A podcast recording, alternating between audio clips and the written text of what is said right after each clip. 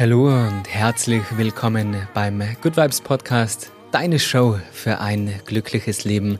Mein Name ist Marcel Clementi und um wirklich glücklich zu sein, braucht es einen gesunden Umgang mit Geld. Dafür muss man jetzt nicht gleich zum Investmentbanker werden, man muss nicht jeden Cent in ein kleines Bucherle eintragen. Was es wirklich dafür braucht, das werde ich heute mit meinem Gast besprechen. Ihr könnt mal hören, besseren Gast wünschen. Sein YouTube-Kanal ist der größte Finanzkanal im deutschsprachigen Raum. Mit seinem Podcast ist er fixer Bestandteil der deutschen und österreichischen Podcast-Charts. Und mit seinem Buch erreicht er Tausende von Menschen und hilft ihnen, ihr Geld richtig anzulegen. Meine Lieben, herzlich willkommen, Thomas von Finanzfluss. Danke dir für die Einladung. Ich freue mich auf unser Gespräch.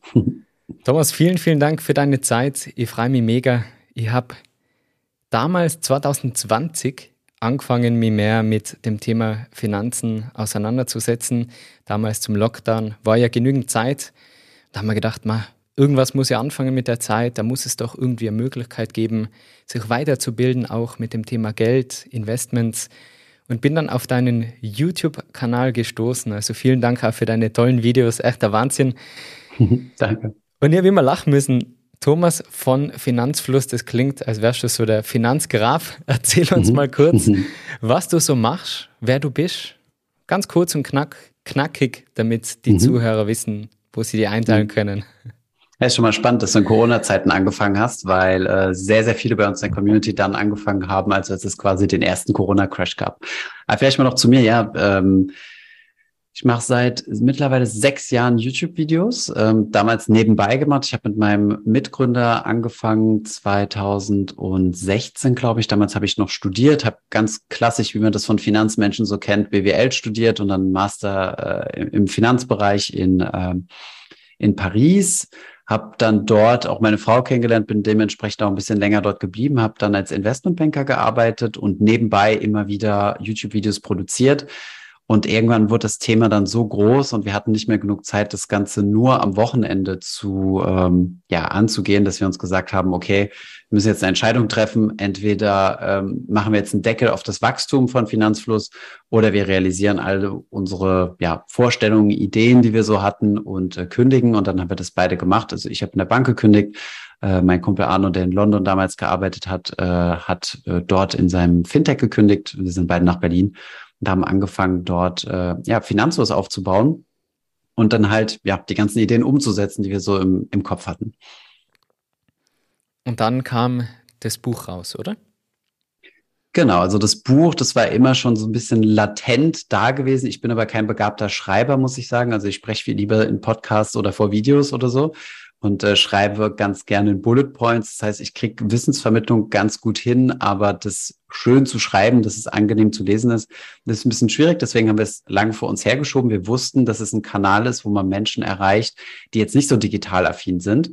Und ähm, genau, dann habe ich äh, irgendwann eines Abends mal Mona drauf angesprochen, die ja bei uns äh, den äh, Newsletter schreibt, ob sie nicht Lust hätte. Und dann haben wir uns gemeinsam in das Buchprojekt gestürzt und äh, ja, es ist mega gut angekommen. Ähm, haben wir, glaube ich, alle im Team nicht mit gerechnet. Und ähm, das war, glaube ich, eine ganz gute Kombination zwischen Wissen auf der einen Seite, das, was ich so mit dazu gebracht habe, und angenehmem Schreibstil, was sie dann mit, mit reingestreut hat. Als Vorbereitung auf unser Interview habe ich natürlich das Buch gelesen. Es steht da hinten. Mhm. Und ich bin ein riesengroßer Fan auch von dem Titel. Das einzige Buch, das du über Finanzen lesen solltest. Mhm. Finde ich mega, weil das Thema Finanzen ist, finde ich oft so, wenn man sich gar nicht damit beschäftigt, hat man ein Problem. Aber wenn man sich zu sehr damit beschäftigt und jetzt wirklich alles liest, was es gibt, dann mhm. schüchtert mhm. einen das auch wieder ein und ist zu viel. Wie mhm. findet man die Balance? Wo soll man denn überhaupt anfangen? Ja, ist halt so ein Thema, da kommst du nicht drum herum. Ne? Also es gibt äh, Menschen, die im schlimmsten Fall stark belastet sind durch das Thema Finanzen und äh, dadurch eine komplette Blockade auf, aufbauen, teilweise Briefe gar nicht mehr öffnen, wo sie von außen schon sehen, dass es von Finanzinstituten kommt. Ähm, und darum geht's eigentlich so, diese Blockade erstmal aufzulösen und sich wirklich um die Basics zu kümmern. Also Basics bedeutet zunächst einmal eine Absicherung. Dann, wie mache ich ein gutes Money Management? Also sprich, ähm, wie viel Geld sollte ich denn im besten Fall auf die Seite legen? Wie viel, ähm, wie viel kann ich problemlos ohne schlechtes Gewissen verleben? Wie track ich das am besten? Und dann später um das Thema Anlage, aber wirklich im Kontext von Altersvorsorge und nicht ähm, im Sinne von, wie werde ich schnell zum Millionär? Da gibt's äh, alle mögliche andere Literatur zu, die häufig nicht unbedingt die seriöseste ist. Und da wollten wir uns halt raushalten. Also ja, das Themenspektrum, wir haben versucht, wie gesagt, so Finanzfluss kondensiert in das Buch äh, reinfließen zu lassen um ähm, die Must-Haves sozusagen abzu, abzudecken und die Wissensteile zu übermitteln, die nötig sind. Und wer dann möchte, der kann natürlich noch viel, viel, viel tiefer gehen. Ich meine, der Finanzbereich ist so gigantisch, aber ja, für den Anfang ist es erstmal nicht nötig. Wir beobachten aber oft, dass unsere Community dann doch irgendwie Lust für das Thema bekommt und sich dann etwas mehr damit beschäftigt als unbedingt nötig. Und dann ist es auch, ist es auch was Positives, finde ich.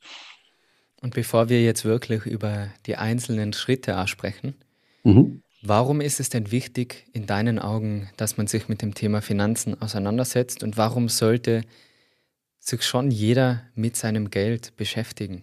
Mhm. Ja, es gibt ja solche Ausdrücke, die sagen, ähm, ja, Geld ist mir nicht wichtig oder sowas. Ja, ähm, das stimmt dann aber nicht. Wenn du nämlich keins hast, dann wird nämlich Geld extrem wichtig. Ja, dann, dann bist du nämlich den ganzen Tag drüber, nach, ähm, drüber nachdenken, kann ich mir das leisten? Kann ich heute Abend mit meinen Kumpels ein Bier trinken gehen? Kann ich äh, die Restauranteinladung annehmen? Ähm, wie mache ich das äh, mit der Miete und solche Dinge? Also man muss sich da schon Gedanken drüber, drüber machen, einfach so aus äh, mentalem Frieden heraus auch, ja, oder Mental Health ist ja dein Thema. Ich glaube, das ist ein nicht zu vernachlässigender Aspekt. Ähm, ich meine, das ist so ein bisschen wie, manche Leute haben da Angst vor und da muss man halt einfach so ein bisschen so eine Schocktherapie machen und sich wirklich damit beschäftigen. Und das Gute ist, man kann im ganz Kleinen anfangen. Also du kannst halt mal anfangen, dir einen Kontoauszug ziehen und nur mal draufschauen. Was ist denn da überhaupt passiert? Wie sind denn meine Geldflüsse so? Wie viel jeder verdient, das, das, das weiß, das weiß, glaube ich, jeder so. Aber wo dann das Geld schlussendlich hinfließt, wenn du jetzt mal die Augen zumachen müsstest und das mal aufschreiben, so auswendig, dann dürften da ziemlich viele Lücken entstehen und die Summe von dem, was du aufschreibst, wirst du sehr wahrscheinlich nur schwer auf dein Gehalt kommen. Und das ist halt erstmal so anfangen, Transparenz zu schaffen, mal anfangen, Dinge zu verstehen. Die Finanzbranche hat auch ein sehr großes Interesse daran, Dinge kompliziert darzustell darzustellen oder dastehen zu lassen, um eine gewisse Angst ähm, auch bestehen zu lassen, um sicherzugehen, dass du dir einen Berater nimmst und äh, der dir dann viel über Angstdinge auch verkauft, also die dir, wo, wo dir dann gesagt wird, oh, das da ist ein ganz großes Risiko, aber ich habe hier die besondere Lösung für dich, du musst diesen Versicherungsvertrag abschließen oder sowas. Ähm, von daher, ja, es ist ein unumgängliches Thema. Es ist wie das Thema Gesundheit, finde ich, äh, oder das Thema Beziehung. Das sind alles Dinge, wo, wo immer angebracht wird, oh, sowas lernt man ja nicht in der Schule, aber das sind halt einfach so Lebensdisziplinen, äh, mit denen man sich beschäftigen muss, weil ja, unser primäres Tauschmittel ist halt das Thema Geld und ja, da kommst du nicht drum herum. Ja, da bin ich ganz bei dir.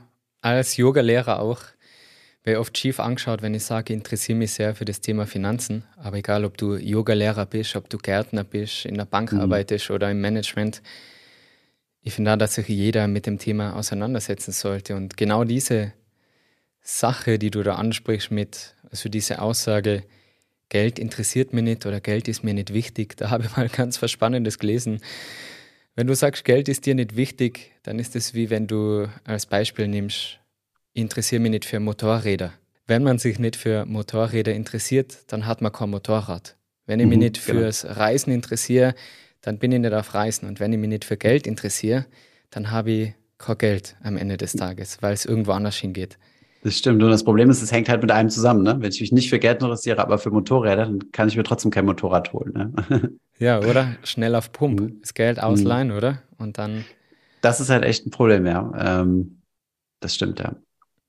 Du schreibst in deinem Buch, dass es mit Glaubenssätzen anfängt. Und das ist ja auch mhm. so ein Bereich, Glaubenssätze, mit dem ich und meine Community, wir beschäftigen uns da sehr viel damit man kriegt da ganz viel Glaubenssätze mit von mhm. den Eltern, von der Familie, von dem Freundeskreis, den Filmen, die wir schauen. Zum Beispiel die Reichen sind doch alle versnobbt oder Geld mhm. stinkt. Man muss richtig mhm. hart arbeiten für sein Geld.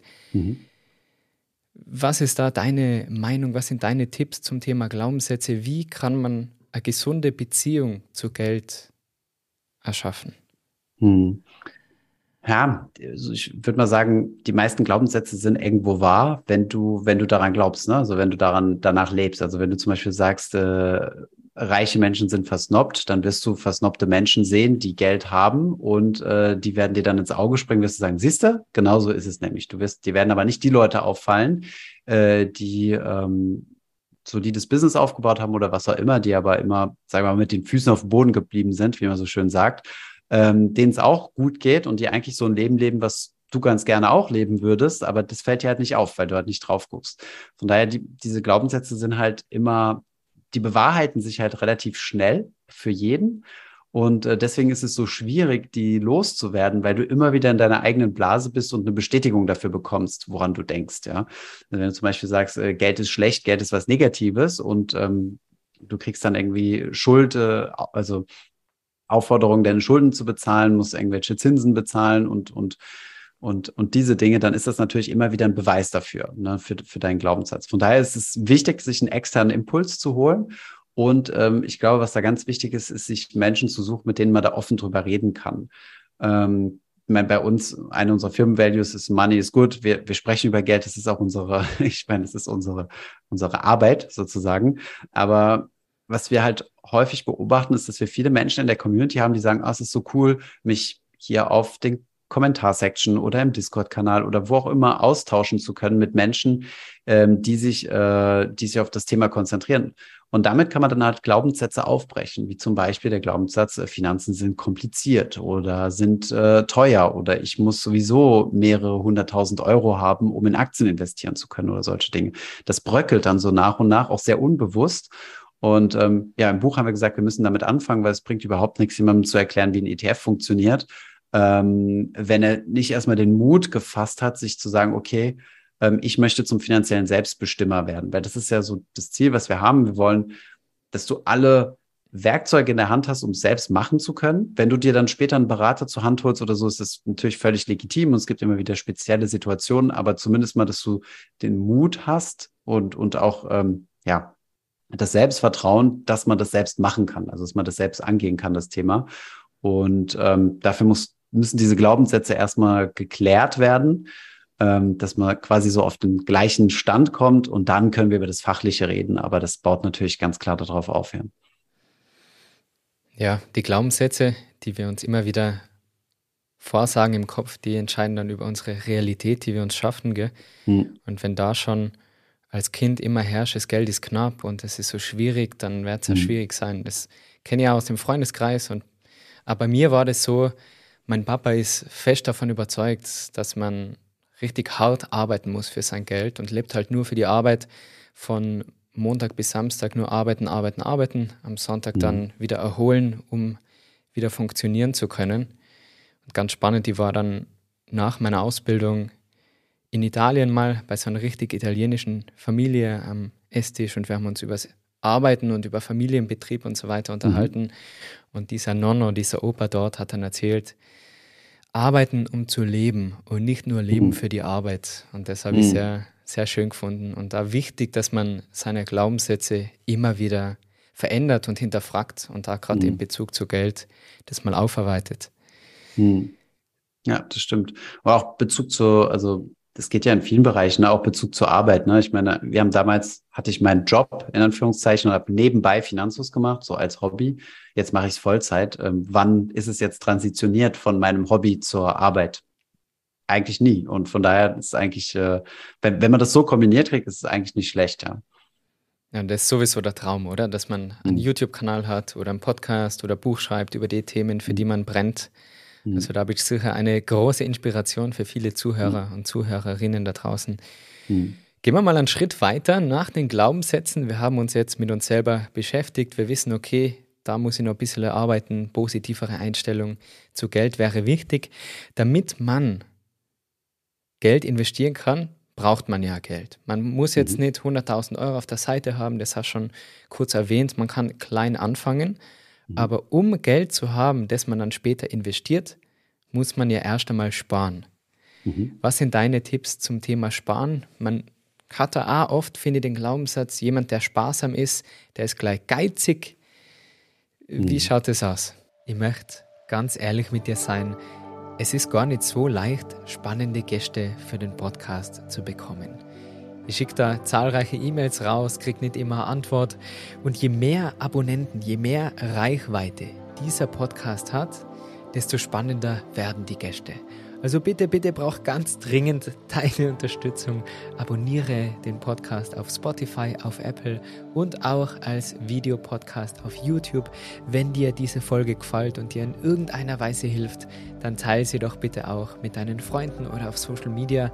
Denn nur so kann dieser Podcast entdeckt werden, dann kann die Community wachsen und dann werden die Podcast-Folgen noch spannender und die brenne da wirklich für das Thema. Ich freue mich jedes Mal, wenn ich so einen tollen Gast wie den Thomas bei mir im Podcast habe. Und den muss ich alle überzeugen können davon. Also bitte, bitte abonnieren. Und ich sage vielen, vielen Dank für deine Unterstützung. Das stimmt, ja. Also geizig oder aus der Perspektive des Sparenden ist es Konsumverzicht. Also äh, ich muss mir jetzt irgendwas abschneiden um äh, und verzichten und ich habe dann weniger Spaß. Ähm, ja, es ist schwierig. Also das ist wirklich so eine riesen Glaubenssatzsache. Wir, wir kriegen ja regelmäßig sogenannte Budgets eingeschickt, also wo Leute uns ähm, in so einem Chart zeigen, wie viel Geld kommt rein und für was geht es raus. Und dann sehen wir echt in der Community echt immer gut verdienende Leute, die sehr, sehr sparsam sind, ja, und die sich dann halt einen Spaß draus machen, möglichst, äh, möglichst sparsam zu sein und Geld auf die Seite zu legen. Das, das kann jetzt zunächst mal so ein bisschen Dagobert Duck-mäßig äh, wirken, also dass du keinen einzigen Cent ausgibst und äh, und ähm, aber das, das, das muss es gar nicht. Also du musst einfach vom, vom Mindset erstmal dahin kommen zu sagen, okay, sparen ist Geld für mich investieren. Das ist für meine Zukunft. Das ist das, was von meinem Gehalt übrig bleibt. Und damit ähm, baue ich mir nach und nach so eine Freiheit auf. Weil es geht nicht immer nur um die Rente. Also das Thema Rente ist also für so junge Leute wie wir äh, nicht sonderlich motivierend, wenn du dir denkst, oh ja, geil, in 30 Jahren habe ich mal Geld zur Seite. Aber was ich versuche immer wieder zu vermitteln, ist äh, das Verständnis, dass der Weg dorthin dich auch schon mega befreit, also von, von Zwängen, von Ängsten, von, von, von was auch immer einen belastet. Ich bin aus dem Studium raus mit über 60.000 Euro Schulden, ich habe privat studiert und äh, ich hatte einen gewissen Druck, weil ich keine Lust mehr hatte auf diese Schuld. Ich wollte es loswerden, ich wollte mit dem Vermögensaufbau loslegen und das hat mich sozusagen diszipliniert und hat mir auch so ein bisschen den, den Spaß daran äh, nochmal gezeigt, ähm, wie cool es ist, wenn so deine Negativzahl immer, immer weniger wird und du dann halt in, die, in den Vermögensaufbau gehst. Und wenn du dann mal die ersten Tausend, vielleicht zehntausend Euro und dann noch darüber hinaus zusammen hast, dann gibt dir das immer mehr ähm, Freiheiten, zum Beispiel zu sagen, yo, ich ähm, fühle mich unwohl in meinem Job, ich brauche jetzt mal eine, eine, Auszeit, ohne sich zu sagen, na gut, ich habe aber noch Familie und Kinder und da ist eine Existenz, die, die da dran hängt oder so. Ähm, von daher, der Weg ist das Ziel und das muss man halt am Anfang versuchen irgendwie zu rationalisieren, weil es klar, wenn ich am, keine Ahnung, 100 Euro spare, dann habe ich nach vier Monaten auch in großen Anführungszeichen nur 400 Euro auf der Seite liegen. Aber das Wichtige ist halt dran zu bleiben und die ersten Erfahrungen zu sammeln. Die sind nochmal viel mehr wert als nur diese 400 Euro. Und dann einfach automatisieren. Ich sag, also am besten macht man es wie mit der Miete. Ne? Also wenn du eine neue Wohnung beziehst, setzt einen Dauerauftrag auf äh, an deinen Vermieter und spätestens nach drei, vier Monaten hast du vergessen, dass das jeden Monat abgeht. Das passiert halt einfach. Und du ärgerst dich nicht jeden Monat drüber, ah, Mist, jetzt muss ich wieder Miete bezahlen. Und genauso ist es mit dem Sparen auch. Irgendwann ist es so voll automatisiert. Manche machen sich dann Sport draus. Wie kann ich äh, meine Sparquote noch erhöhen? Ähm, aber wenn du es einfach nur aufsetzt und automatisch laufen lässt, dann umso besser. Ja, und dann vielleicht noch eine Regel, die ganz wichtig ist, die dir das Ganze nochmal krass boosten kann, ist, guck, dass du von deinen Gehaltssteigerungen, also das, was du mehr bekommst, auch noch was auf die Sparquote draufpackst. Weil ähm, dieses zusätzliche Geld, daran hast du dich ja noch nicht gewöhnt. Und deswegen ist es umso einfacher, das auf die Seite zu legen. Und damit kannst du natürlich nochmal einen sehr, sehr anständigen Booster äh, quasi bauen, ja. Ohne direkt deinen Lebensstandard, um genau den Betrag zu steigern, den du jetzt mehr verdienst. Der Weg wird zum Ziel, das gefällt mir schon mal sehr gut. Das klingt fast wie ein Spruch aus einem Yoga-Buch. Und mhm. ist er so wichtig, finde ich, aber gar nicht so leicht umzusetzen. Wir nehmen ja, wie wir vorher schon gesagt haben, die Glaubenssätze oft auch von unserem Umfeld auf und auch diesen Bezug zu Geld lernen wir ja gar nicht wirklich. Also das Sparen, ich kann da nur wieder von mir erzählen, meine Mutter zum Beispiel ist überhaupt nicht sparsam, wenn der 1000 Euro gibst, Da gibt sie 1500 mhm. aus, mhm. weil irgendwas im Angebot war. Und mein Papa ist das Gegenteil und ist sehr, sehr sparsam. Und dass hm. man sich da selber eine Balance findet und regelmäßig was auf Seiten tut, ohne zu geizig zu werden, ohne in diesen mhm. Dagobert Duck zu verfallen, mhm. das finde ich auch ganz, ganz schwierig. Und an alle da draußen, die jetzt nicht so viel Geld zum Sparen haben, finde ich es auch schön, dass du sagst, man kann mit 100 Euro starten oder mit 50 mhm. Euro, weil es ja anfangs einfach darum geht, eine Gewohnheit aus dem Sparen zu machen, oder? Und nicht sein mhm. ganzes Geld auszugeben und sobald man ein bisschen mehr Geld verdient, auch das sofort wieder auszugeben. Man hört ja ganz oft auch in den Büchern im englischsprachigen Raum Live below your means, also mhm. bescheiden bleiben, auch wenn du mehr verdienst, deine Ausgaben nicht anpassen. Und was mir da persönlich sehr geholfen hat, davor habe ich einen Job gehabt, den ich nicht so gern gehabt habe, wo das Geldverdienen sehr, sehr schwer war. Und mir kommt mhm. vor, wenn du einen Job hast, den du nicht so liebst, dann hängst du noch mehr an dem Geld, weil dann denkst du, mhm. Du machst es ja nur dafür. Ja. Mhm. ja, vier Euro jetzt für einen Kaffee ausgeben, das ist schon, aber wenn nicht so viel verdienst und wenn hart dafür arbeitest, boah, in der Zeit mhm. habe ich so und so viel erledigen müssen. Mhm. Das ist wie wenn du jetzt Spaß hast an der Arbeit und sagst, ma, ich verdiene Geld mit meinem Hobby, mit meiner Leidenschaft, da geht es ein bisschen leichter. Mhm. Aber trotzdem diese Balance zu finden zwischen, okay, das gönne ich mir jetzt, das spare ich, das ist mir wichtig und da kann ich verzichten, das ist ja ganz, ganz entscheidend, oder? Hm.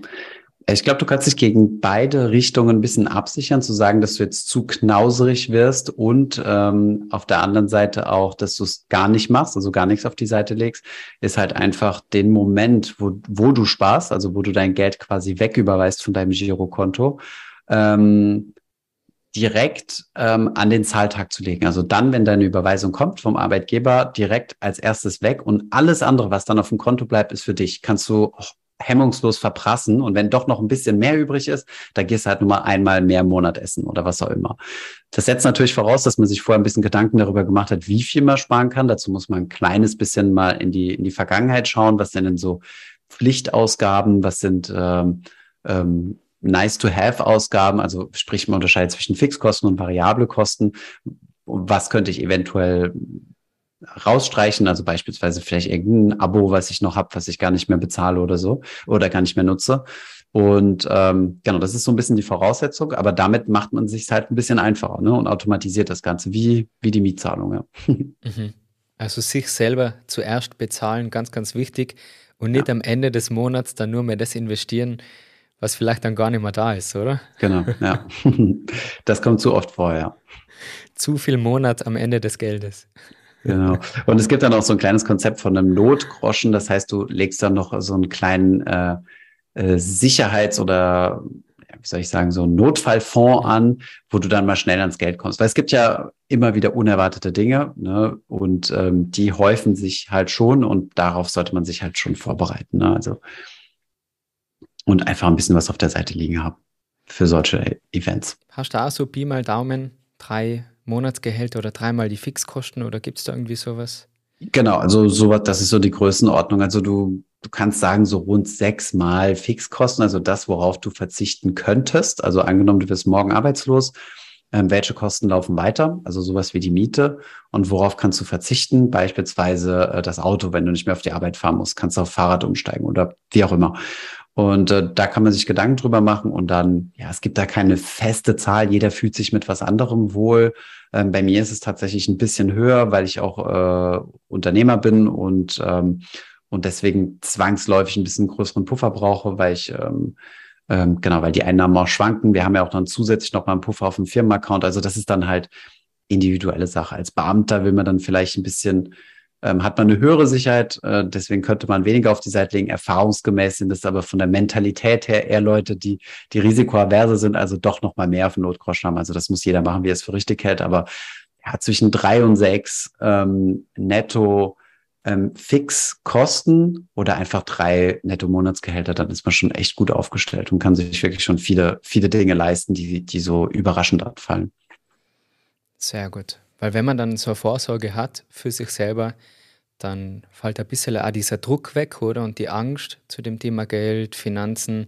Und dann ist man ein bisschen lockerer.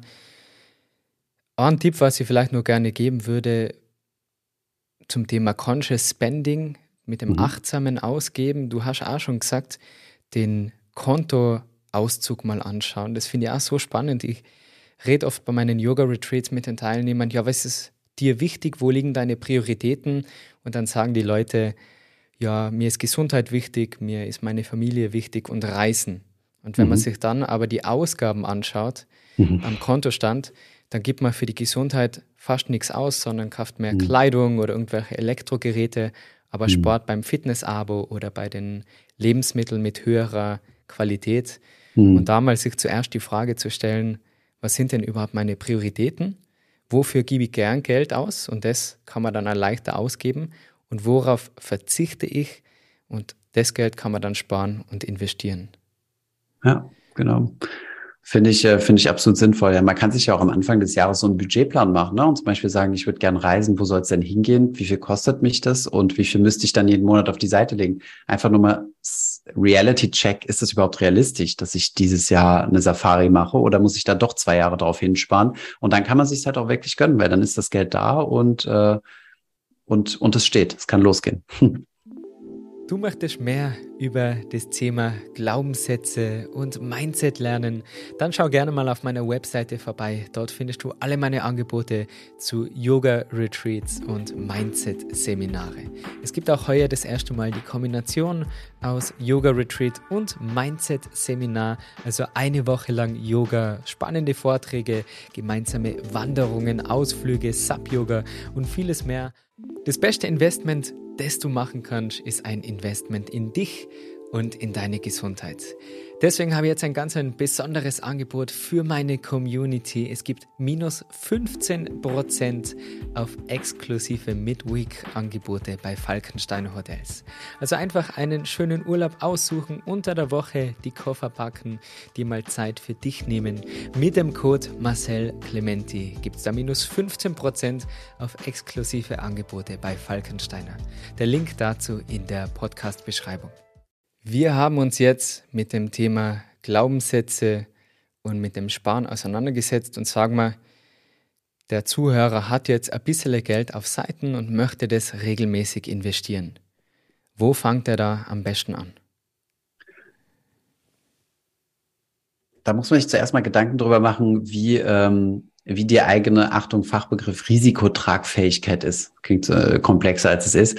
Aber im Endeffekt ähm, langfristig die besten Rendite finden, Renditen oder also Erträge findet man am Aktienmarkt. Einfach weil Aktien repräsentieren äh, wirtschaftlich tätige Unternehmen, die Gewinne erwirtschaften, von denen ich langfristig profitieren kann. Und da gibt es einen langfristigen Schnitt, der liegt irgendwo zwischen fünf und sieben Prozent nach Inflation. Ähm, das ist aber, wie gesagt, ein sehr, sehr langfristiger Schnitt. Der Nachteil von solchen, von, von Aktien ist natürlich, dass sie im Wert schwanken. Und deswegen muss man sich erstmal bewusst sein, habe ich da Erfahrungen mit, mit schwankendem Wert oder nicht? Also teilweise äh, bekommen wir Zuschriften von Leuten, die sagen, oh, warum stürzt denn gerade alles ein? Und es ist gerade mal drei Prozent runtergegangen. Da fehlt halt einfach noch die Erfahrung. Und deswegen sollte man sich am Anfang mit erstmal wenig Kapital rantasten und dieses Geld mal am Aktienmarkt investieren. Wie genau können wir gleich noch drauf äh, zu sprechen kommen. Das ist das, erstmal das Wichtige, hier Erfahrungen zu sammeln und dann ähm, den Rest, also den man noch nicht investieren möchte am, ähm, am Kapitalmarkt oder in Aktien, den kann man dann aufteilen in sicherere Geldanlagen, so Tagesgeld oder Festgeld. Ähm, da dann bitte aber immer nur was Sicheres, also entweder deutsche oder österreichische Banken mit deutscher oder österreichischer ähm, Einlagensicherung. Ähm, es gibt nämlich auch deutlich attraktivere Zinsen, aber dort ist das Geld nicht so sicher. Und ähm, genau, wie investiere ich dann am Aktienmarkt? Also wie fange ich damit an? Ich kann mir natürlich einzelne Aktien heraussuchen und also in der Hoffnung, dass ich, äh, dass ich da auf die richtigen, auf die richtigen stoße und dann eine schöne Rendite mitmache. Das ist allerdings gar nicht so einfach. Man kann dann äh, auf die Falschen setzen, dann äh, sich die Finger verbrennen und sagen, verflucht, hätte ich doch nie diesen Podcast gehört. Äh, ähm, jetzt jetzt habe ich mein ganzes Geld verloren. Ähm, deswegen muss man noch ein wichtiges Konzept mit berücksichtigen, was im Finanzbereich und jetzt der zweite Fachbegriff und dann versuche ich keine mehr mit einzubringen. Äh, das heißt Diversifikation. Das bedeutet nichts anderes als aufteilen. Ähm, oder beziehungsweise Risiko reduzieren, indem ich mein Geld aufteile. Und zwar nicht in ähm, drei, vier Aktien, sondern auf ganz viele, mehrere hunderte oder tausende Aktien. Und da gibt's glücklicherweise Finanzprodukte dafür, die auch sicher sind, also wo es jetzt nicht irgendwie, das sind jetzt nicht irgendwelche Zockerpapiere oder so. Ähm, diese Produkte heißen Fonds ähm, wo ich rein investiere und die teilen mein Geld dann in ganz viele unterschiedliche Aktien auf. Das ist nicht nur mein Geld, sondern ganz viele Menschen investieren in diese Fonds und dann haben die ein paar Millionen zusammen und dieses Geld investieren sie dann für mich. Ähm, und dann gibt es noch so eine spezielle Kategorie von Fonds, das habt ihr vielleicht schon mal gehört, weil das momentan überall äh, gang und gäbe ist, von sogenannten ETFs zu sprechen. Exchange Traded Funds steht es. Wofür das steht, ist eigentlich egal. Im Endeffekt sind das nur börsengehandelte Fonds, die den Vorteil haben, dass sie regelbasiert arbeiten. Das heißt, da gibt es jetzt nicht eine Person, die irgendwie eine besonders starke Meinung von der Aktie hat und zum Beispiel sagt, oh, ähm, Meta, also Facebook finde ich blöd, ähm, ich würde alles in Tesla stecken, sondern es gibt da ganz klare Regeln, die die befolgen. Und ähm, und diese ETFs, genau, wenn man sich für weltweit, weltweite ETFs entscheidet, dann ähm, kann ich da mehrere hunderte bis tausende Aktien drin haben. Und so habe ich dann ähm, alle Fliegen mit einer Klappe geschlagen. Erstens mal, ich habe die Renditen vom Aktienmarkt. Zweitens, ich habe mein Risiko zum größten, größtmöglichen ähm, Effekt oder zum größtmöglichen Teil reduziert durch diese Diversifikation. Und das Ganze ist auch noch ziemlich günstig. Also man spricht bei ETFs so von, einer, von Gesamtkosten pro Jahr von ungefähr 0,5 Prozent das ist schon mittlerweile teilweise sogar schon viel vom angelegten Volumen. Wenn man das jetzt mal vergleicht mit klassischen Lebensversicherungen oder den alten Generationen von Fonds, da sind das schon mal schnell ja, zwei, zweieinhalb Prozent. Das klingt zunächst einmal nicht viel, aber zweieinhalb Prozent haben und nicht haben, das macht einen riesen Renditeunterschied, wenn man jetzt mal eine lange Laufzeit bis zur Rente zum Beispiel annimmt.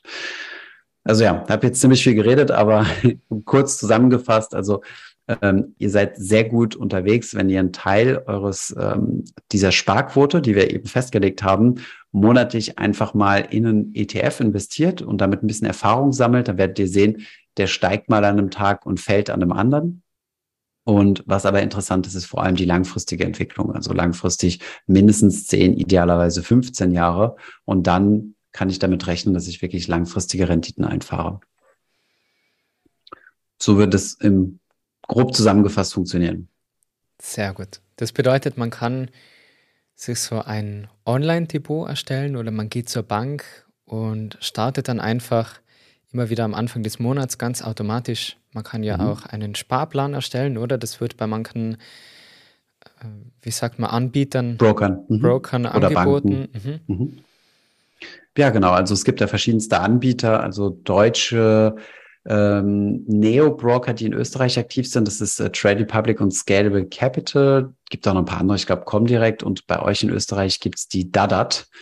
Ähm, weiß ich jetzt gar, gar nicht, also ob die Sparpläne an, doch, ich glaube doch, die bieten Sparpläne an. Ähm, also gibt es ein paar Anbieter, Österreicher jammern sehr häufig bei uns in den Kommentaren, dass es in Deutschland doch so attraktiv ist, dass es so viele tolle, günstige Broker gibt.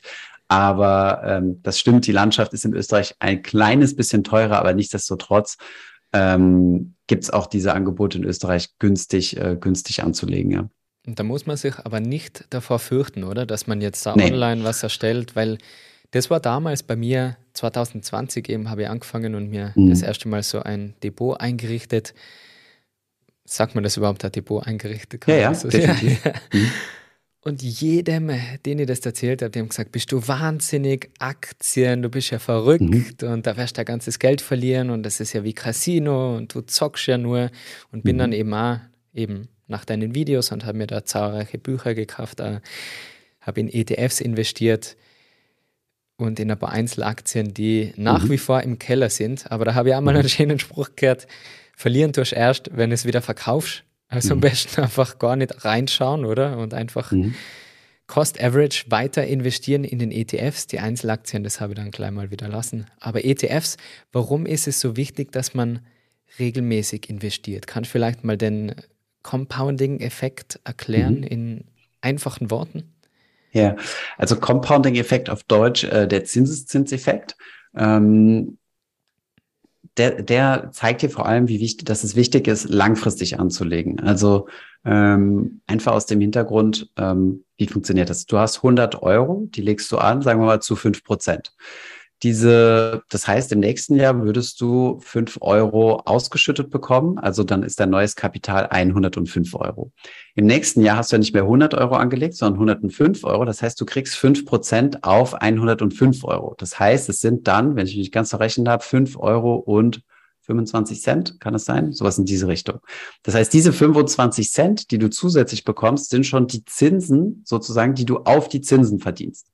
Und im nächsten Jahr ist ja dein Anlagebetrag 105 Euro, äh, sorry, 110 Euro und 25 Cent. Und das geht dann immer so weiter. Ähm, das ist am Aktienmarkt, gibt es nicht genau diesen Zinseszinseffekt, weil am Aktienmarkt verdienen wir keine Zinsen, sondern das geht über die Wertsteigerung und die Dividende.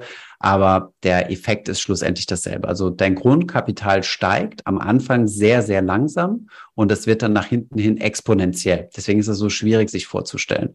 Und da spielt natürlich die Zeit eine sehr, sehr große Rolle. Also wenn du ähm, lange investierst, dann spielt dieses exponentielle Wachstum natürlich eine, ja, dir absolut in die Karten. Und da wir jetzt nicht alle äh, morgens wach werden und keine Ahnung 200.000 Euro auf dem Konto haben, die wir investieren können, müssen wir das über die gesamte Zeit hinweg strecken über unsere Sparquote. Deswegen ist es halt so wichtig, dabei zu bleiben und jeden Monat nochmal zusätzliches Geld zu investieren oder im Jahr, je nachdem, welchen Abschnitt man das machen möchte, um dann wirklich diesen Compounding oder Zinseszinseffekt langfristig zu nutzen. Und wie gesagt, das ist am Anfang motivationstechnisch ziemlich schwierig, weil da hat man noch kein großes Plus draus. Ich weiß jetzt nicht, wie dein Portfolio insgesamt aussieht, aber wenn du im mhm. Corona-Crash eingestiegen bist, ähm, könnte es sein, dass die eine oder andere Position noch rot ist. Ähm, mhm. aber nach ein paar Jahren kumulieren sich die Gewinne sozusagen auf und dann, äh, dann werden auch solche Crashs nicht dafür sorgen, dass man in der Verlustzone ist, ja. Also einfach nicht aufgeben und ja, weiter investieren, Zinseszinseffekt nutzen. Der Anlagehorizont, hast du schon gesagt, Thomas, spielt eine ganz eine wichtige Rolle. Mhm. Wenn man jetzt aber auf beispielsweise eine Immobilie spart oder man sagt, mhm. in drei Jahren möchte ich heiraten und ich will eine große Hochzeit, ich brauche dafür 40.000 Euro, dann macht es ja keinen Sinn zu sagen, die nächsten drei, vier Jahre tue es in ETFs mhm. und dann nehme ich es wieder raus. Oder du hast jetzt von 10, 15 Jahren gesprochen. Ja, definitiv. Weil wir leben ja in einer Welt, wo es Wirtschafts- und Börsenzyklen gibt. Jedes Mal, wenn, äh, wenn wir in einem Wirtschafts- oder in einem, in einem Crash sind, derzeit sind wir auch eher in einer, in einer wirtschaftlich nicht so angenehmen Phase, sagen wir es mal so. Es gibt, äh, äh, es wird viel darüber diskutiert, ob wir jetzt in eine Rezession rutschen oder nicht. Und die Börsenkurse sind auch seit 2000, äh, Ende 2021 äh, nochmal gefallen. Das sind immer solche Phasen, die können auftreten. Wenn man sich dann die Medien anschaut, wird man immer so das Gefühl haben, die Welt geht gerade unter und man sollte sein ganzes Geld abziehen und irgendwo bunkern. Ähm, das Problem ist aber, dass, äh, dass, dass es diese oder die Eigenschaft von solchen Krisen ist, dass sie ständig kommen. Also es ist gar nichts Besonderes. Es gibt auch Crash-Propheten, die die immer vorhersagen und sagen, oh, da werden, da werden Krisen kommen und so. Ja, die kommen, aber wann die kommen, das kann man nicht vorhersehen. Und deswegen macht es keinen Sinn, so kurzfristig sein Geld anzulegen, weil es halt sein kann, dass genau kurz vor der Hochzeit die Börsenkurse abrauschen und du dann deine Anteile verkaufen musst ähm, um den Caterer zu bezahlen, die Location zu bezahlen, das Hochzeitskleid und so weiter. Ähm, und genau das will man nicht. Also dann müsstest du ein paar Gäste ausladen oder, äh, oder die Location downgraden. Ähm, das möchte keiner, deswegen macht es keinen Sinn. Also alles unter zehn Jahren würde ich definitiv von abraten, außer man bringt eine gewisse Flexibilität mit, beispielsweise bei der Immobilie, wenn man sagt, ja, das kann äh, in acht Jahren sein, aber wenn es gerade schlecht steht an der Börse, dann kann ich auch nochmal drei Jahre warten. Erfahrungsgemäß sind das so schwerwiegende emotionale Entscheidungen, dass äh, Menschen nicht diese Flexibilität mitbringen, sich zu sagen, ach, dann mache ich mein Immobilienprojekt drei Jahre später. In der Regel ist es eher umgekehrt so, das will man drei Jahre früher. man hört da ganz oft mit Immobilien, die sind so krisensicher, mit Immobilien kann man nur gewinnen und man hört ganz selten ein zu Gesprächen, wenn man über das Investieren redet, ma, ich habe jetzt in den S&P 500 investiert, sondern man hört eher, like, ma, ich habe mir jetzt da Wohnung in Kitzbühel gekauft oder irgendwo in Berlin, weil ETF investieren einfach nicht so sexy, sagen wir mal, klingt, wie wenn man mehrere Wohnungen hat, wo dann ja meist ein Kredit dahinter steht. Mhm. Warum würdest du die oder würdest du die überhaupt eher für ein ETF entscheiden oder für Aktieninvestments als für eine Immobilie? Und wenn ja, mhm. warum? Ähm, Ja, also man kann beides machen. Ich bin da ein ganz gutes Beispiel für. Also ich habe jetzt auch mit meiner Frau haben wir uns auch ein Eigenheim gekauft in Berlin. Ähm, das haben wir aber wirklich als Lifestyle-Entscheidung gesehen, also nicht als Finanzentscheidung, sondern weil wir gesagt haben, ähm, wir möchten so und so leben und es geht halt äh, deutlich besser im Eigentum als, äh, als in der Miete. Wenn es was Äquivalentes gemietet gäbe, dann hätten wir das auch gemacht. Ähm, also es ist kein Ausschlusskriterium.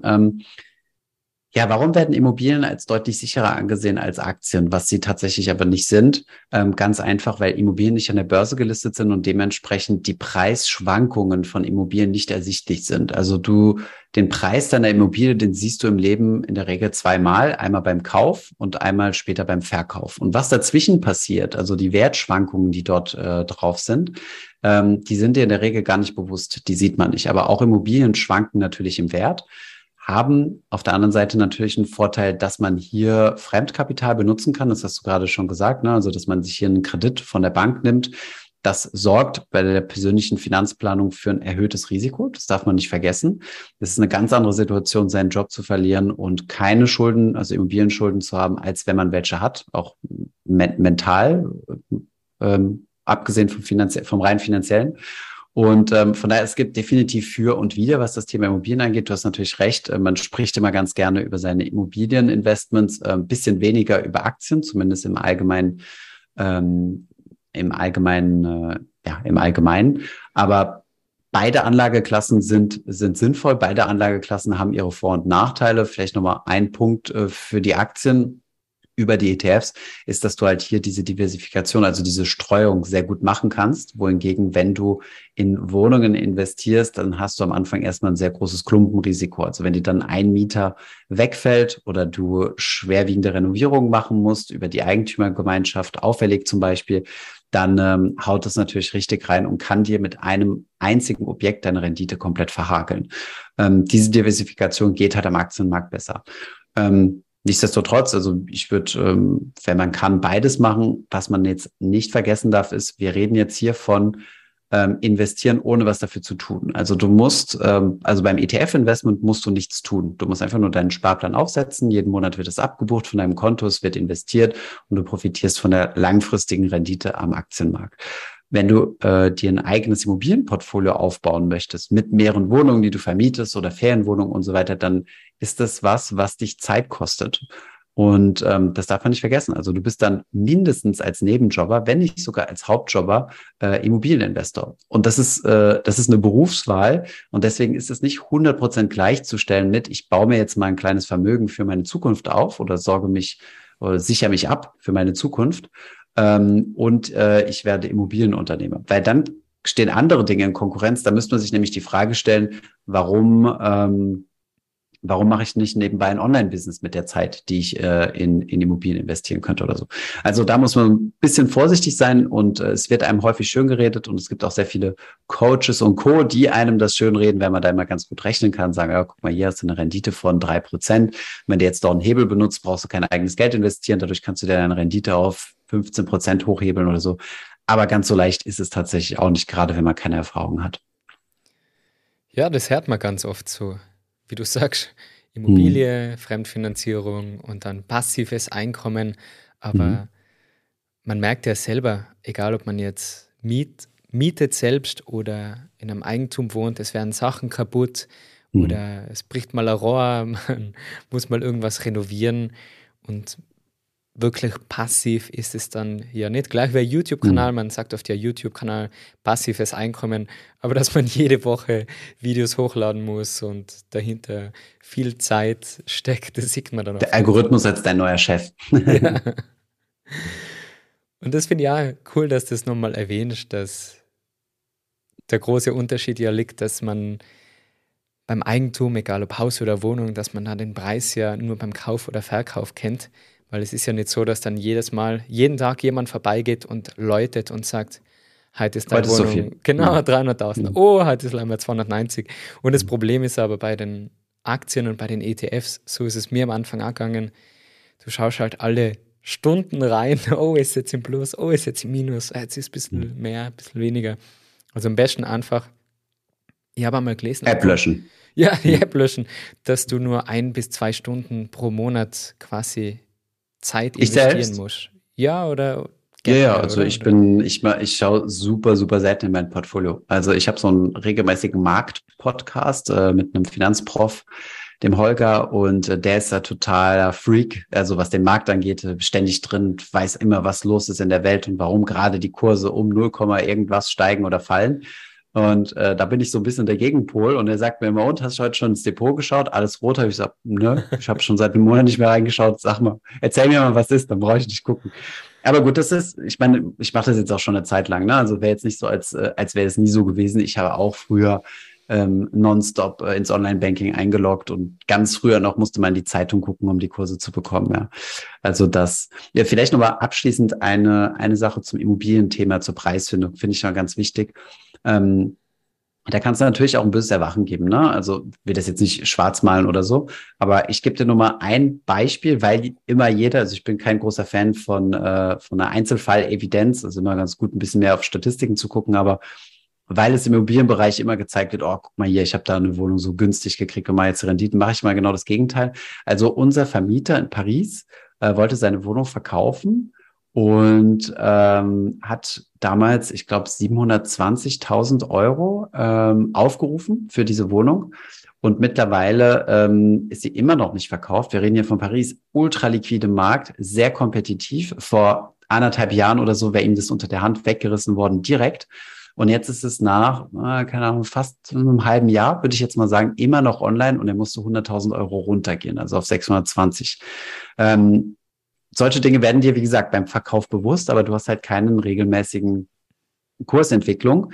Und dieser Wertverlust, der ging auch innerhalb von wenigen Monaten, hängt einfach mit den gestiegenen Zinsen einher. Immobilien sind sehr, sehr sensitiv, wenn es um die Zinslage geht. Also wenn Zinsen von der, ich will jetzt nicht zu detailliert werden, aber wenn Zinsen von der Europäischen Zentralbank oder anderen Zentralbanken angehoben werden, was genau in letzter Zeit passiert ist, um die Inflation zu bekämpfen, dann hat es zum Effekt, dass Immobilienpreise mindestens stagnieren, wenn nicht sogar sinken. Und genau das konnte man beobachten. Aus dem einfachen Grund, weil es weniger Menschen gibt, die sich Immobilien leisten können. Also wenn ich mir vorher eine Schulden aufnehmen konnte für ein Prozent und jetzt sind die Prozente bei vier, dann, ähm, dann gibt es deutlich weniger Menschen, die sich die Immobilie leisten können sprich weniger Nachfrage, das sorgt für fallende Preise. Also das sind solche Effekte, die man jetzt im Immobilienmarkt wunderbar sehen kann. Und ähm, ja, das nur nochmal so zum Thema ähm, Immobilien als risikofreie Anlage. Das ist tatsächlich nicht der Fall.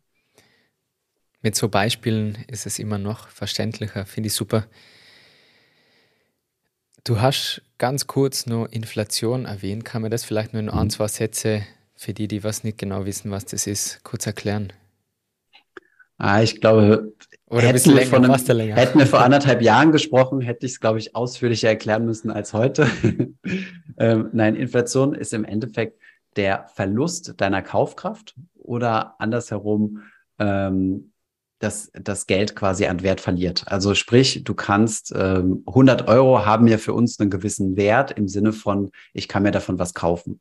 Und jetzt konnte ich mir in der Vergangenheit für diese 100 Euro mehr kaufen als heute. Das heißt, ich habe an Kaufkraft verloren. Ich kann mir also weniger in meinen Einkaufswagen schmeißen. Und das ist, ähm, das ist im Endeffekt das Konzept hinter Inflation.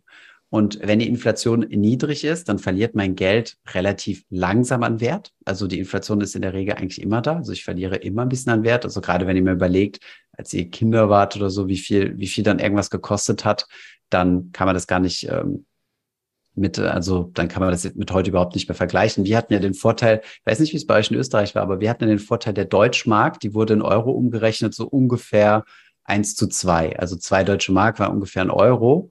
Und ähm, ja, heute siehst du eigentlich überall, also das, also gerade die Leute, die viel in D-Mark-Zeit noch gelebt haben, die sagen, ah ja, das ist ja heute in Euro noch teurer als damals in D-Mark. Und das ist im Endeffekt der Inflationseffekt. Und der war halt besonders stark in den letzten Monaten. Also es ging los mit dem, ähm, mit dem Überfall der Russen auf, äh, auf die Ukraine. Ähm, das hat den, ähm, also für eine sehr starke Inflation in den Energiepreisen gesorgt. Und da man ja für alles, was man so kaufen kann, Energie benötigt, also beispielsweise Papierherstellung ist sehr energieintensiv und alle möglichen Produkte, sind diese Produkte natürlich auch teurer geworden. Und um das zu bekämpfen, gibt es eine Zentralbank und die hat da verschiedene Steuerungselemente, um das anzugehen. Und vielleicht nochmal, weil das Thema Inflation sehr, sehr wichtig ist, ja. Ähm, ich habe ja gesagt, es ist ein Kaufkraftverlust. Wenn wir jetzt unser Geld investieren, dann wollen wir das ja eigentlich machen, um Kaufkraft zu gewinnen. Also wir wollen ja, dass wir 100 Euro investieren und dann später, wenn wir in Rente gehen, mehr als 100 Euro zur Verfügung haben. Wenn aber diese 100 Euro, sagen wir mal 150 Euro wert sind, aber die Inflation dafür gesorgt hat, dass diese 150 Euro in Kaufkraft gesehen weniger wert sind, dann haben wir ja an sich ein Verlustgeschäft gemacht. Dann wären wir rationaler unterwegs gewesen, alles direkt zu verkonsumieren. Also genau das Gegenteil von dem, was wir am Anfang gesagt haben. Und deswegen ist es wichtig, bei seiner Anlage darauf zu achten, dass man langfristig eine höhere Rendite, also einen höheren Gewinn einfährt als die Inflation. Und dann spricht man von der sogenannten Realrendite. Schon, sorry, schon wieder ein Fachbegriff, aber du nimmst einfach die Rendite und ziehst davon die Inflation ab und weißt davon, ob du gerade an Kaufkraft gewonnen hast oder nicht. Deswegen ist die Inflation so wichtig und deswegen berücksichtigt man die überall und auch äh, in Investmentbanken wird immer abzüglich Inflation gerechnet. Und heutiger Stand Mai 2023, wo liegen wir mit der Inflation? Uh, ich kann es ja gerade auswendig nicht sagen, aber irgendwo zwischen 5 und 7 Prozent, je nachdem, was du nimmst. Also die klassische Anführungszeichen Inflation oder die Kerninflation, da gibt es verschiedene Maß, äh, Maßstäbe für, aber wir liegen genau bei zwischen 5 und 7 Prozent. Ich weiß nicht mehr, welche Zahl für was ist, aber um eine Größenordnung zu haben. Und die Zielrate der Europäischen Zentralbank sind um die 2 Prozent. Das heißt, wir sind da derzeit deutlich, deutlich drüber. Vielleicht nochmal zu verdeutlichen, ja, wenn du der durchschnittlichste Österreicher bist, den es so gibt, äh, dann wird so ein Warenkorb ermittelt, um festzustellen, der durchschnittliche Österreicher kauft so viel Obst, so viel tankt er, so viel gibt er für Miete aus, so viel Energiekosten hat er und so weiter. Da wird ein Warenkorb daraus ermittelt, ein durchschnittlicher Warenkorb, und da wird gemessen, wie viel der teurer geworden ist von Monat zu Monat. Und wenn dieser durchschnittliche Warenkorb deinem Warenkorb ungefähr entspricht, dann ist der sieben Prozent teurer geworden im Vergleich zum Vorjahr. Wenn du jetzt in diesem einen Jahr, so in den zwölf Monaten, sieben Prozent Rendite gemacht hast, dann bist du also kaufpreismäßig gleich geblieben. Und daran sieht man schon, sieben Prozent Rendite ist nicht so wenig. Und deswegen ist es halt so wichtig, diese, diese Inflation mit, mit dem Auge zu behalten. Das ist jetzt für ein Jahr oder für zwei, drei Jahre von einer höheren Inflation ist kein Problem, weil wir kamen gerade aus länger als einem Jahrzehnt von wenig Inflation beziehungsweise geringen Inflation und ähm, problematisch wird es aber wirklich, wenn das eine, wenn das eine lange Zeit anhalten sollte. Und ähm, Inflation kumulieren sich auch über den Zinseszinseffekt. Das darf man nicht vergessen. Ne? Also wenn wir nächstes Jahr immer noch fünf Prozent Inflation haben, dann rechnen sich diese fünf Prozent ja auf die fünf Prozent, die wir dieses Jahr schon hatten. Deswegen ist es so wichtig, so eine Inflation sehr, sehr schnell zu bekämpfen. Und deswegen ist es wichtig zu investieren. Also da haben wir jetzt genau, ja. ja hm einen hm. wunderschönen roten Faden durchgezogen, Thomas. Es fängt an mit den Glaubenssätzen, sich selber mit dem Thema Geld beschäftigen. Wie stehe ich zu Geld? Zu schauen, wo kann ich sparen, wofür gebe ich mein Geld gerne aus und wo kann ich eher darauf verzichten, wo geht es mir eher darum, andere zu beeindrucken, was nicht wichtig ist, sondern was zählt für einen selber. Dann hast du uns super Tipps geben, um wirklich ETFs und sich im Aktienmarkt ein bisschen mehr auseinanderzusetzen, Risikobereitschaft herauszufinden. Wir haben alle wichtigen Themen besprochen. Also vielen, vielen Dank für deine Zeit. Abschließen gerne. du meine Interviews immer gerne mit drei kurzen, knackigen Fragen. Okay, auf geht's. Falls du mich persönlich kennenlernen möchtest und gemeinsam mit mir Yoga machen willst, dann schau doch gerne mal auf Patreon vorbei. Dort findest du jedes Monat eine Live-Yoga-Einheit mit anschließendem QA, wo du mir all deine Fragen stellen kannst. Zum Thema Yoga, Gesundheit, Achtsamkeit oder auch gerne zum Podcast. Weiters teile dort gesunde Rezepte. Ich bin ein leidenschaftlicher Koch und lese ja gerne und teile dort all meine Buchtipps, auch zum Thema Finanzen, Investments, Glaubenssätze, Mindset und vieles mehr. Also da ist meine Online-Community, du findest dort viele Gleichgesinnte und mit deiner Mitgliedschaft von 9,90 Euro, die du natürlich jederzeit kündigen kannst, unterstützt du so meine kostenlosen Projekte wie den Good Vibes Podcast oder den kostenlosen YouTube-Kanal und hilfst mir so, dass ich mein Equipment upgraden kann, wie Kamera, Licht, Ton und so weiter. Also vielen, vielen Dank. Schau es dir gerne mal an auf www.patreon.com slash Marcel Clementi. Dann sehen wir uns beim nächsten Live-Yoga. Frage Nummer eins. Was war dein bestes Investment, das du in der letzten Zeit gemacht hast? Ich glaube, mein bestes Investment war mein Investment in meine Bildung, langfristig gesehen. Ähm, mein Studium hat mich ein bisschen was an Geld gekostet, aber ich glaube, ich habe dadurch viel gelernt und bin dadurch in Möglichkeiten rangeraten, an die ich sonst nicht rangekommen wäre. Also ich glaube, das war schon so ziemlich das beste Investment. Und wenn du jetzt letzte Zeit meinst, ähm, boah, kann ich dir ehrlich gesagt gar nicht sagen, weil, ähm, also wir haben uns, wie gesagt, eine, ein Eigenheim gekauft. Das war, glaube ich, die beste Emotion, das beste emotionale Investment, weil wir wohnen derzeit zwischen Paris und Berlin. Meine Frau wohnt hier in Paris und ich äh, in Berlin und wir pendeln viel und im Oktober werden wir dann wieder zusammenziehen. Und ich glaube, da ist es schon mal ganz gut, äh, da so ein, so ein Nest zu haben. Das hilft einem dann auch nochmal äh, gut zu boosten. Ansonsten Finanzinvestments habe ich keine so guten getätigt, weil ich einfach nur ganz stumpf meine ETF-Sparpläne durchziehe und sonst nichts anderes mache. Sehr gut. Frage Nummer zwei. Wo fällt es dir leicht, Nein zu sagen? Uff, grundsätzlich fällt es mir schwer, Nein zu sagen, tatsächlich. Aber ja, wenn es irgendwie unseriöse Angebote sind, von denen wir tatsächlich viele bekommen, die nicht unserer Community oder uns helfen, ähm, dann fällt es mir eigentlich relativ leicht, Nein zu sagen. Und glücklicherweise habe ich da über die Jahre jetzt einen ganz guten Filter entwickelt, wo es darum geht, äh, in der Finanzbranche schnelles Geld zu verdienen, aber wo ziemlich viele Interessenskonflikte lauern.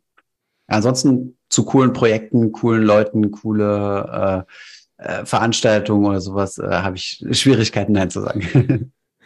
Sehr gut. Und die letzte Frage, was ist deine Definition von einem glücklichen Leben? Uff, meine Definition, dass ich möglichst viele Dinge machen kann, die mir so spontan äh, über den Weg laufen und also die Ideen, die wir haben, also gemeinsam mit meiner Frau, ähm, solche Sachen wie, äh, keine Ahnung, wir haben uns gemeinsam für das Bergsteigen äh, begeistert, waren jetzt letztes Jahr auf dem Kilimanjaro, dieses Jahr machen wir den Mont Blanc. Wir haben uns vorgenommen, mal irgendwann ein Jahr um die Welt zu segeln, solche Sachen. Ich glaube, wenn ich das viel kumuliert habe und möglichst viele Erfahrungen sammeln konnte, dann, ähm, dann bin ich da ganz glücklich. Was mich persönlich was mir die meisten Glücksgefühle gibt, ist ehrlich gesagt ähm, das Gefühl von Fortschritt und äh, Entwicklung. Also sobald ich was gelernt habe oder das Gefühl habe, dass wir jetzt mal einen Meilenstein geknackt haben, dann ist es eigentlich ganz cool und ich schaue relativ wenig in den Rückspiegel. Sehr schön. Mhm. Wo kann die Community dich finden, Thomas? Auf YouTube? Ja, einfach Finanzfluss googeln. Mittlerweile äh, habe ich den Komfort, sowas sagen zu können, dass wir auf allen Plattformen vertreten sind. Genau, also YouTube, ähm, ihr könnt uns in den Podcast-Player eingeben. Ähm, Im Buchhandel dürften wir eigentlich überall liegen. Ach so, und da hätte ich noch eine Frage an dich ähm, wie verständlich ist unser Buch für, oder nicht verständlich, aber wie relevant ist unser Buch für Österreicher? Weil wir haben häufig die Frage bekommen von Österreich, die gesagt haben, wie relevant ist das denn? Weil da ist zum Beispiel auch ein äh, Kapitel zum Thema Steuern drin, was sich natürlich auf das deutsche Steuerrecht bezieht. Ähm, findest du, also jetzt nur als Feedback von dir, der du das ja gelesen hast, ist das hilfreich? Ja, also ich finde es super. Natürlich, Thema Steuern ist in den meisten Büchern dass es nicht aus Österreich kommt, dass es aus Deutschland ist. Oder ich lese mhm. ganz viel amerikanische Sachen. Deswegen rein vom Verständnis her finde ich es super. Es ist wirklich super, um anzufangen, um sich mit dem Thema auseinanderzusetzen, wie ich damals auch schon mit deinen YouTube-Videos angefangen habe, was auch super simpel und verständlich erklärt ist. Und dann kann man immer tiefer in die Materie eintauchen und so wie deine Fachbegriffe, die waren jetzt für mhm. mich alle schon quasi in meinem Vokabelheft, weil ich mich durch dich mhm. und durch deinen Kanal mehr mit dem Thema auseinandergesetzt habe und es sicher eine Leidenschaft von mir geworden ist. Okay, also sehr gut. Dann habe ich jetzt aller, ja. Da kann ich jetzt immer auf dich äh, verweisen, wenn, wenn mich äh, jemand aus Österreich fragt, ob das Buch für ihn relevant ist. Genau, sagst ich habe es empfohlen, ich stehe zu 100 Prozent dahinter. Thomas, vielen, vielen Dank für deine Zeit, für die tollen Tipps und falls mal Berge suchst, sind jetzt nicht so hoch wie die, was du aufgezählt hast. Aber mhm. du bist immer in, in Tirol willkommen bei mir. Sehr gut, das freut mich. Cool. Ja, danke, hat Spaß gemacht. Bitte vergiss nicht, diesen Podcast zu abonnieren auf Spotify, auf Apple. Ich freue mich auf jede Bewertung von dir und auch als Videopodcast gibt es jeden Mittwoch eine neue Folge auf YouTube. Ich sage vielen, vielen Dank fürs Zuhören und hoffe, dass für die viele spannende Tipps mit dabei waren. Thema Geld und Finanzen kann, wie man gehört hat, wirklich spannend sein. Also kann ich dir nur ans Herz legen, da ein bisschen einzulesen, dir die Zeit zu nehmen.